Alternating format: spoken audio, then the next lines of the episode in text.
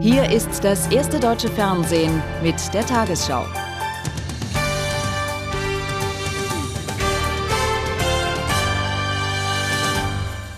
Guten Abend, meine Damen und Herren. Massiv und entschlossen treiben die verbündeten Streitkräfte ihren Vormarsch im Irak voran.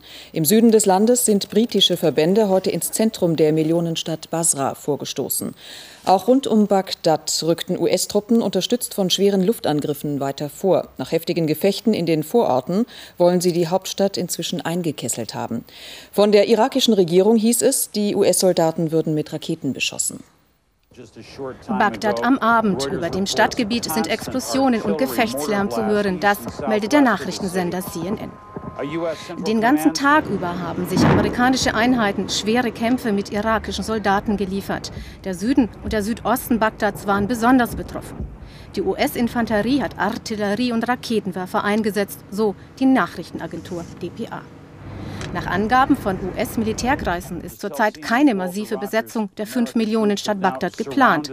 Es handele sich, so das US-Hauptquartier in Katar, um sogenannte Aufklärungsvorstöße.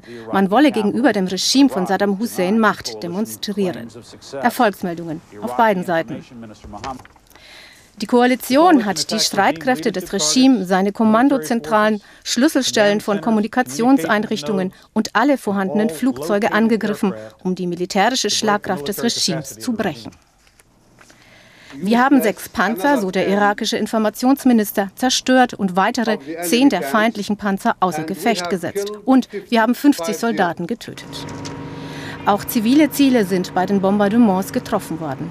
Das zeigen Bilder des Fernsehsenders Abu Dhabi TV, hier eine Bäckerei im Zentrum Bagdads.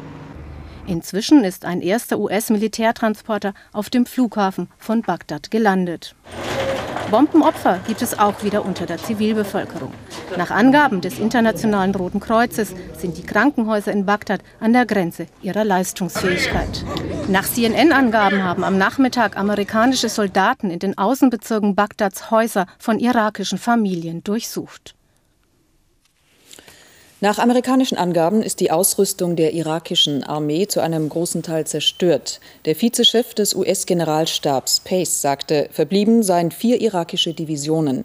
Mehr als die Hälfte ihrer Panzer, Fahrzeuge und Artillerie gebe es nicht mehr. Dennoch bereitet sich irakisches Militär in Bagdad offenbar weiter darauf vor, Widerstand zu leisten. Ein Zwischenfall bei Bagdad hat die Regierung in Moskau zu einem scharfen Protest bei den Kriegsparteien veranlasst. Russische Diplomaten wurden beschossen, als sie die irakische Hauptstadt verlassen wollten. Es wird von mehreren Verletzten berichtet. Insgesamt waren 23 Personen in der Kolonne unterwegs, unter ihnen auch Botschafter Titorenko. Wer das Feuer eröffnet hat, ist noch unklar. Auf offenbar heftigen Widerstand stoßen die Verbündeten noch im Zentralirak. In Kerbela sollen Fedayeen-Milizen amerikanische Einheiten in Straßenkämpfe verwickelt haben. Mindestens ein US-Soldat sei getötet worden, hieß es. Im Süden sind britische Truppen nach tagelanger Belagerung in Basra eingerückt. Der Vorstoß führte bis ins Zentrum der zweitgrößten irakischen Stadt. Zwei Wochen hatten sie vor den Toren Basras abgewartet. Heute fuhren britische Panzer überraschend schnell durch sie durch, Richtung Stadtzentrum. Von drei Seiten stießen Soldaten der sogenannten Wüstenratten, der Desert Rats, vom Stadtrand aus vor. Nicht überall war das Durchkommen leicht. Mehr als 100 Minen hatten irakische Einheiten auf dieser Straße hinterlassen. Schrecksekunden für das Leitfahrzeug der Queen's Dragoon Guard. Es war noch nicht ins Minenfeld geraten. Die Panzereinheit drehte um. Unterwegs kaum Zivilisten zu sehen, wenn eher resignierte Menschen. Ein stehengelassener irakischer Panzer wurde von den Briten sofort vernichtet. Es gab vereinzelten Widerstand von irakischen Milizen in Zivilkleidung, so die Angaben britischer Militärsprecher. Vor Basra eine ganze Kolonne ausgebrannter irakischer Fahrzeuge und Panzer. Zivilisten in Basra von einem BBC-Team gedreht. Wenigstens einige, so der Reporter wörtlich, empfingen die britischen Soldaten freudig. Am Nachmittag bahnten sich britische Panzer den Weg ins Zentrum, unterstützt von Kampfhubschraubern. Aber noch ist nicht ganz Basra eingenommen, noch bleibt die Lage gefährlich. US-Kampfflugzeuge haben heute offenbar versehentlich einen Konvoi eigener Truppen und verbündeter kurdischer Kämpfer bombardiert.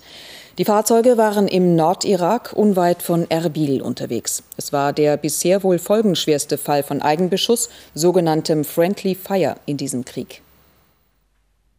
Nach kurdischen Angaben kamen mindestens 18 Kurden ums Leben. Zunächst war auch von getöteten US-Elitesoldaten berichtet worden. Mehr als 40 Menschen wurden verletzt, darunter mehrere Militärführer. Ein Bruder von Massoud Barzani, dem Führer der Demokratischen Partei Kurdistans, soll schwer verwundet in ein US-Militärkrankenhaus in Deutschland geflogen worden sein. BBC-Reporter John Simpson, der den Konvoi begleitet hatte, berichtete, nach seinen Informationen habe ein Offizier Kampfflugzeuge angefordert, um einen irakischen Panzer anzugreifen. Die Verletzten wurden in ein Krankenhaus in Erbil gebracht. Mehrere sollen sich in kritischem Zustand befinden. Mit dem Irakkrieg befassen sich heute Abend auch ein Brennpunkt nach dieser Tagesschau sowie die Sendung Sabine Christiansen um 22 Uhr.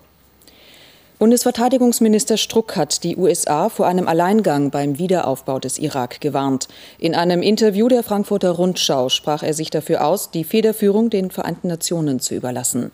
Wenn der Irak nicht von den UN wieder aufgebaut würde, sehe er Deutschland auch nicht in der Verantwortung, sich daran zu beteiligen.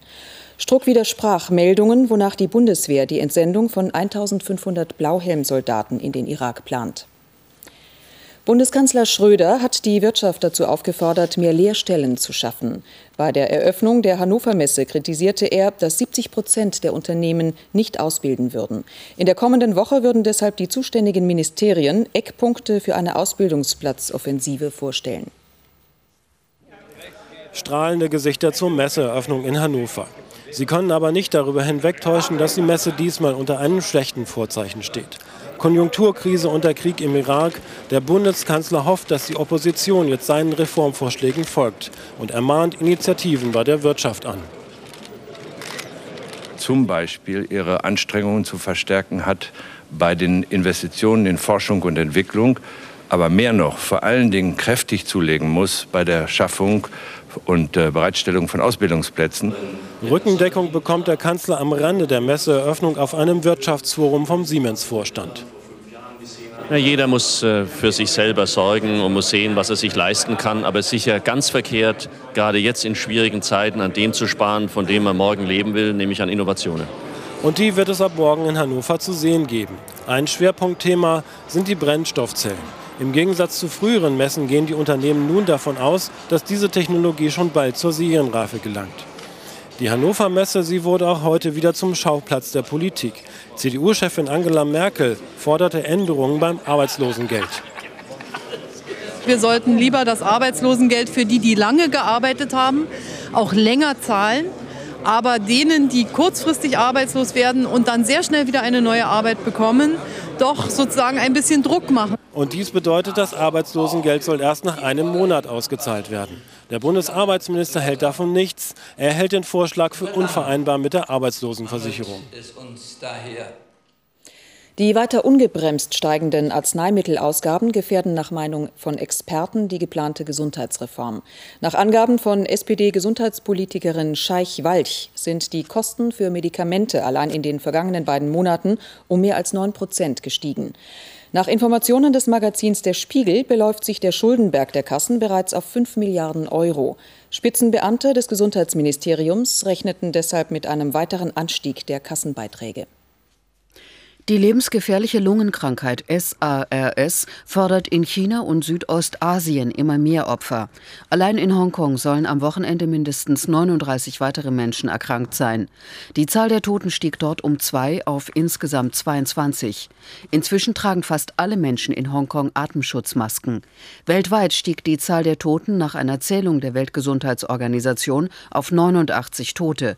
Über 2400 Menschen sind demnach als Infizierte registriert. Bei einem Gefängnisaufstand in Honduras sind 69 Insassen ums Leben gekommen. 31 Menschen wurden verletzt, darunter ein Polizist.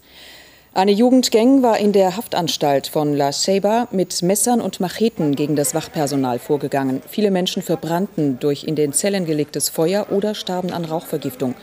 Erst nach Stunden hatten Feuerwehr und Polizei die Lage unter Kontrolle. Wie viele Häftlinge entkommen sind, ist noch nicht bekannt. Spaziergänger haben am Nachmittag in der Nähe von Euskirchen ein totes Mädchen gefunden. Ob es sich bei der Leiche um die der vermissten neunjährigen Sonja aus Eschweiler handelt, darüber will die Polizei zur Stunde nichts sagen. Sonja war vor einer Woche mit ihrem elfjährigen Bruder in Eschweiler verschwunden. Der Ort liegt etwa 60 Kilometer entfernt von der Stelle, wo jetzt die Leiche gefunden wurde. Der Junge war am Montag ermordet aufgefunden worden. Und jetzt zum Sport in der Tagesschau, heute wie immer mit Reinhold Beckmann. Stefan Effenberg, ab in die Wüste. Es soll nur wenige in Wolfsburg geben, die bei Effenbergs Abschied eine Träne verdrückt haben. Wenn also Effenberg eher blockiert als motiviert hat, dann müsste der VfL heute gegen Lieblingsgegner Rostock ja vor Spielfreude nur so überschäumen. Ein Haken hat diese Theorie. Im Tor der Wolfsburger steht Seat Ramovic, bisher eher ein Kleinwagen unter den Torhütern. Seine Bundesliga-Bilanz ist ernüchternd. Zwölf Schüsse, sechs Gegentore und das nur in zwei Spielen. Da können schon mal die Nerven flattern. Und das ist er, Sead Ramovic, 24 Jahre alt, geboren in Stuttgart und heute Ersatz für den verletzten Reitmeier. Trainer Jürgen Röber vertraute ihm, auch mangels Alternativen. Die dritte Minute. Freistoß Dietmar Hirsch. Biliskov und Ramovic sind sich nicht einig und die Lerno Hill drückt den Ball zum 1:0 für Rostock über die Linie. Beim 13. Schuss also der siebte Gegentreffer. Aber Ramovic traf nur eine Teilschuld. Er hatte nicht gerufen. Entscheidender aber, Biliskov schien kein Vertrauen in seinen neuen Keeper zu haben. Der Nachfolger von Stefan Effenberg als Kapitän beim VfL, Pablo Thiam, erlebte mit 9000 Zuschauern ein trostloses Spiel in der ersten Hälfte. Mit nur einer weiteren echten Torchance, Roy Preger nicht im Abseits und allein vor Torwart Schober. Die Reaktionen sprechen für sich. In der zweiten Halbzeit 30 Minuten lang das gleiche schwache Spiel. Dann wurde es bewegter. Fehler Tobias Rau und Thomas Megler auf dem Weg zum 2 zu 0.